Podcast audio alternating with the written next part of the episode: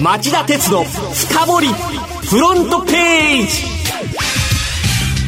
皆さんこんにちは。番組アンカー経済ジャーナリスト町田鉄です。皆さんこんにちは。番組アシスタントキャスターの津田まりなです。町田さんついに始まっちゃいました、はい、町田鉄の深掘りフロントページ。私たち2人の声を聞くのが初めてだというリスナーの方もいらっしゃると思いますので町田さんから簡単にご挨拶をお願いします。はい。経済ジャーナリストの町田哲です日本経済新聞記者総合雑誌編集者フリーランスとして35年間経済を追い続けてきました。その経験を生かした独自の視点でリスナーの皆さんに政治経済のニュースを分かりやすくお届けします。ご意見ご感想があればどんどん番組に寄せてください。よろしくお願いします。では続いて津田さん。はい番組アシスタントの津田まりなです。町田さんと同じ関西出身です。あのしっかり勉強してついていくように頑張りますのでどうぞよろしくお願いします。よろしくお願いしますタイトルにあるフロントページというのは、はい、新聞の一面のことで、はい、この番組は新聞の一面を意識して僕がチョイスした1週間のニュースをニュース価値が高いと判断したものから順に放送枠いっぱいまでご紹介していきます。はい。それでは早速町田さんが選んだ1週間の政治経済ニュースをトップから順にご紹介していきましょう。それでは、えー、今日のトップニュースはこれですトランプ大統領対中制裁関税で10兆円の追加を検討。アメリカのトランプ大統領は木曜中国の知的財産侵害に対する制裁関税の1000億ドル10兆7000億円の積み増しを検討すると発表しました。火曜に500億ドル相当の対中制裁原案を公表したことに対し中国が同規模の報復関税を課すと表明したことに対抗する措置としていますこのアメリカと中国の貿易戦争をめぐるここまでの動きっていうのを整理していただけますか？はい、あの、まずは、アメリカの通報、通商法301条関連の経過を見てみましょう。はい。トランプ大統領が先月22日、知的財産権侵害を理由に中国からの輸入品に25%の関税を課す制裁の発動方針を決めました。はい、で、ついで、えー、今週に入って火曜日、えー、示したのが制裁品目の候補のリストです。はい、これは中国が育成を急いでいるハイテク分野に狙い撃ちを、狙ハイテク分野を狙い撃ちしたのが特色でした。えー、で、さらに、えー、昨日ですね、トランプ大統領は1000億ドルの制裁関税の積み増しを検討していることを発表しました。具体的にはどんなものがリストに挙げられてるんですか？産業のロボットとか、はい、旋盤などの工作機械、金型なんかが中心なんですけど、それ以外にも、えー、化学品、医薬品、航空機、ヘリコプター、自動車、バイク、船舶、及びそれらの部品も対象と。金額にして500億ドル。えー、5兆円超の規模になります。うん、これって現状どれぐらい深刻なんでしょうか？一つすでに始まっていて、もう一つの制裁が起きようっていうんですから、えー、かなり深刻なことは間違いないですよね。はい、で、しかも、その相手方の制裁、報復に対して、さらに報復を重ねるなんていうことは、あの、とんでもないエスカレーションで、はい、第二次第二次世界大戦後こんな事態ありませんでしたから、ね、かなり深刻ですよね。えー、で、その第二次世界大戦勃発の経緯を振り返っておきたいんですけども、はい、1929年にアメリカで大恐慌が起きて、で、各国は自国の通貨の切り下げとか、交換税、輸入割当などの政策に走り、最後は、えー、戦争に突入してしまった。はい、で、今回のトランプ大統領の追加制裁措置の動きは、あの保護主義を加速したアメリカのスムート法令関税法の制定を彷彿させるものがありますよね。うん、やられたらやり返すっていう感じなんですかね。あの、今後のアメリカの動きというのは、うん、あの、まず、あの、通商代表部 USTR がですね、はい、来月中旬に制裁の中身はこれでいいですかっていう意味で公聴会をやります。はい、で、それを受けて、6月以降トランプ大統領が最終的な決断を下すだろうと見られてます。対する中国の措置というのは？中国の方は、そのアメリカが制裁品目の候補リストを発表した翌日の水曜日、はい、WTO 提訴の WTO 提訴と報復措置の2本立ての対応をするという発表をしました。はい、で、えー、報復関税の対象は農産品と、えー、購入、輸入金額が大きい工業製品など106品目で、はい、えー、大豆、牛肉、綿花、トウモロコシ、自動車、航空機、などですね。はい、対象金額はやっぱり5兆円を超える規模ということです。ね。もう一つの制裁というのは？あの、もう一つ別に通商拡大法232条っていうのがありまして、ええ、鉄鋼アルミニウム製品に関する輸入制限措置を発動しました。はい、で、これについては日本も対象になっていますね。で、その報復として中国は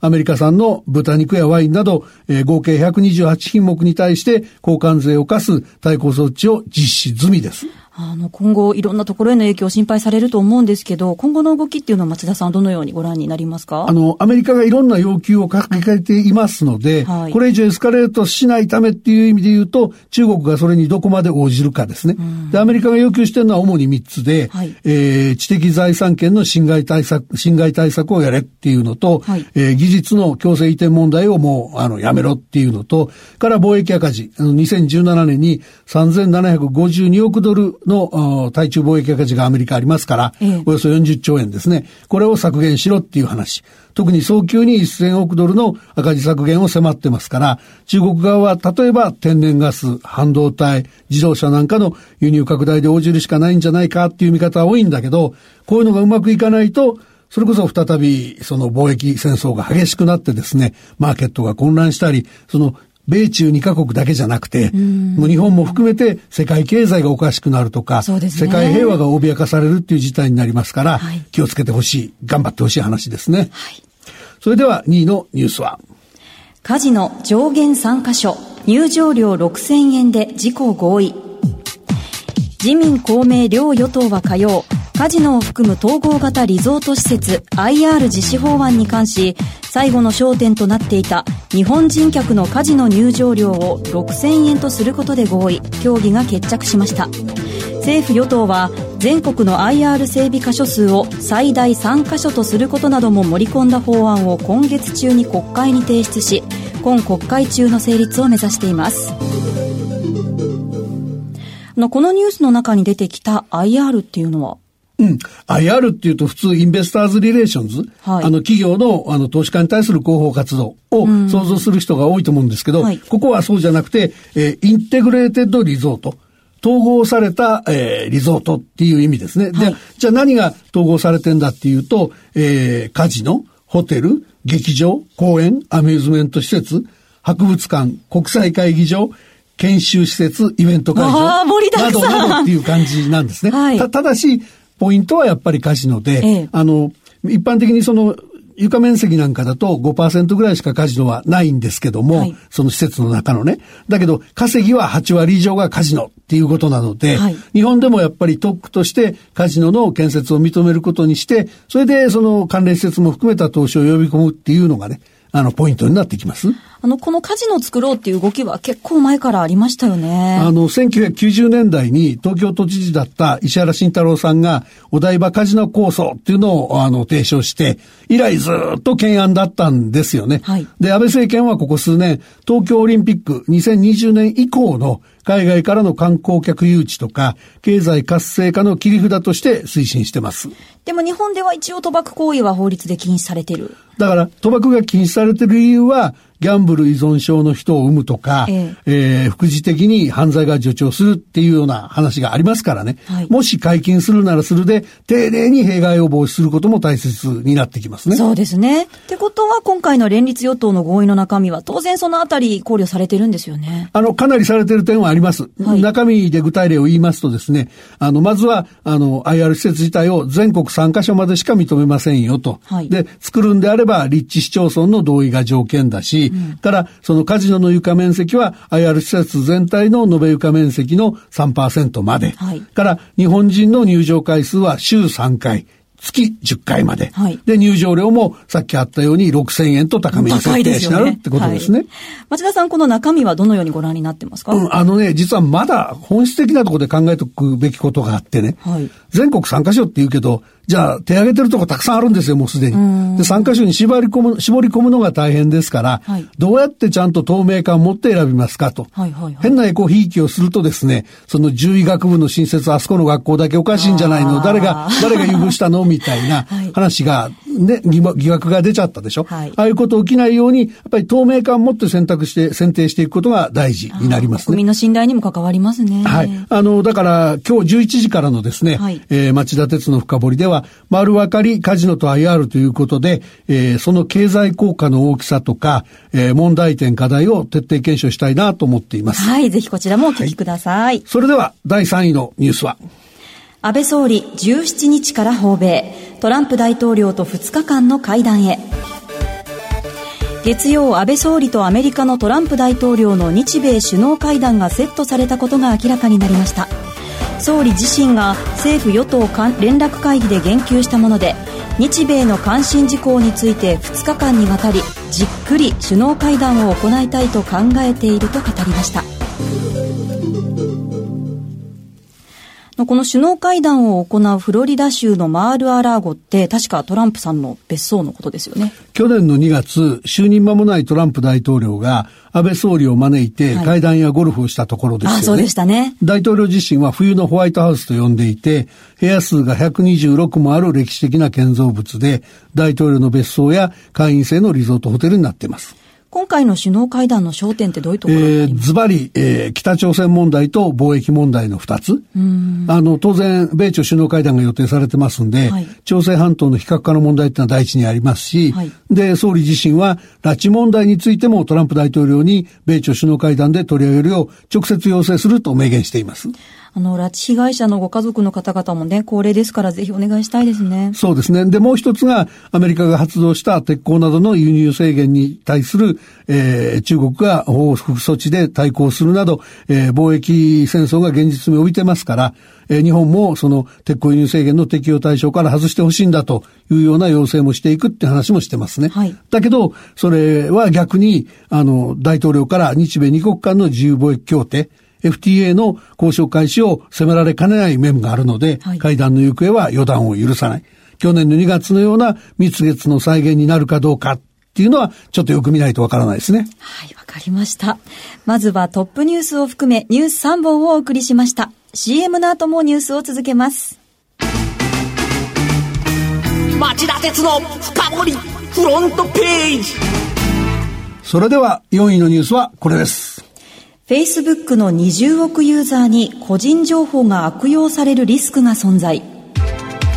アメリカの Facebook 社は水曜世界に20億人ほど存在するユーザーの大半について個人情報が悪用されるリスクが存在し対抗策を講じ始めたと公表しました。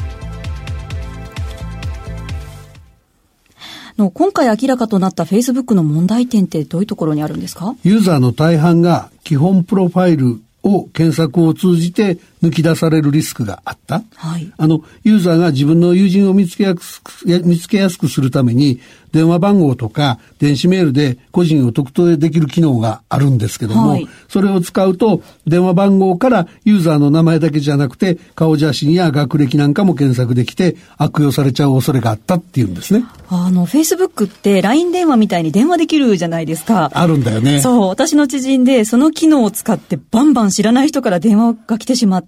うん、怖い思いをしたっていう話を聞いたんですけど、うん、よく考えたら恐ろしい機能ですね。そうなんですよ。危ないんですよ、使い方によってね。それで、その Facebook は、あの、外部組織によるユーザーデータの共有を厳しく制限するとともにね、はい、その今回問題になった電話番号などによる検索機能は水曜日に廃止したって言ってるんですよ。えー、ただし、ただし、名前から検索することは引き続き可能なんだそうですけどね。Facebook をめぐっては、イギリスのコンサルティング会社による情報の流出問題もあって批判は強まってますね。あの、大量のユーザー情報を不正取得したのは、イギリスのケンブリッジアナリティカっていう会社で、はい、個人の行動データを AI で分析して、で、SNS を使って、えー、選挙の時の投票行動に影響を与えるっていうビジネスを運営してた会社なんですね。はい、で、2016年のアメリカの大統領選挙では、トランプ陣営に有利になるように情報戦を仕掛けたとされているいわ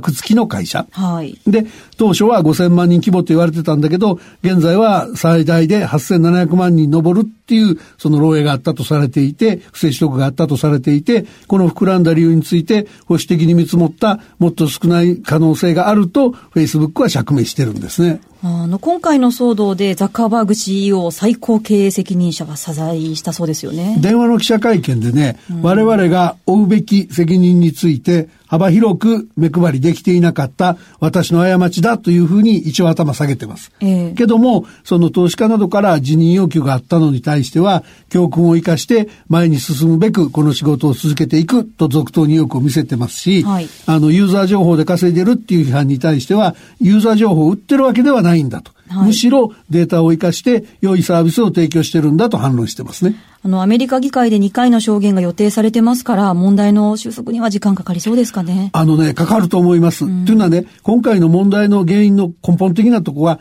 Facebook のビジネスモデルそのものにあるからなんですよ。はい、その専用アプリの開発会社とか、広告を出したい企業とか、ネット上のデータを集めてマーケティングに活用したいコンサルティング会社とか、数千の多様な企業が Facebook と繋がってるんですよね。えー、だから簡単には解決できないと思います。はい。はい。それでは第5位は。マネックスグループコインチェックを36億円で買収。マネックスグループは今日午前、仮想通貨業者のコインチェックを36億円で買収すると発表しました。16日付で全株式を取得するとしています。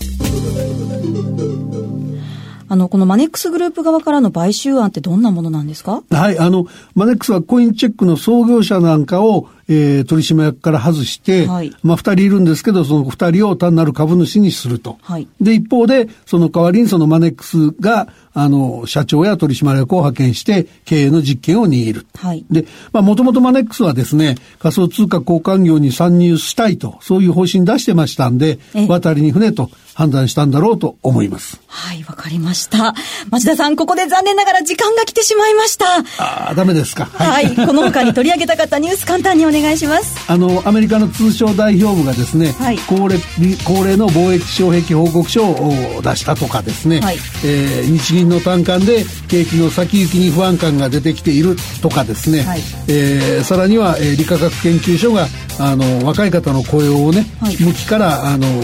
拡大していく。1割から、えー、1割しかいない動きを 4, 4割に拡大していく。とそれであの基礎研究を充実したいというようなお話とか、はい、そういうのを紹介したかったんですがごめんなさい。はい。さてこの後夜11時からは私たち2人がお送りする町田鉄の深掘りが始まります番組ではこの1週間に起こったニュース1本を取り上げて町田さんに鋭く深掘っていただきます。えあの今夜はちょっと先ほど2位のニュースのところでお話したようにですね、はい、丸分かりカジノと IR ということで、えー、日本での、えー、カジノの可能性や問題点課題波紋を深掘ってみたいと思ってます。はい。この後夜11時からお送りする町田鉄の今日の深掘りこちらも皆さんぜひお聞きください。それでは来週もこの時間にお耳にかかりましょうそれではまた来週です。さようなら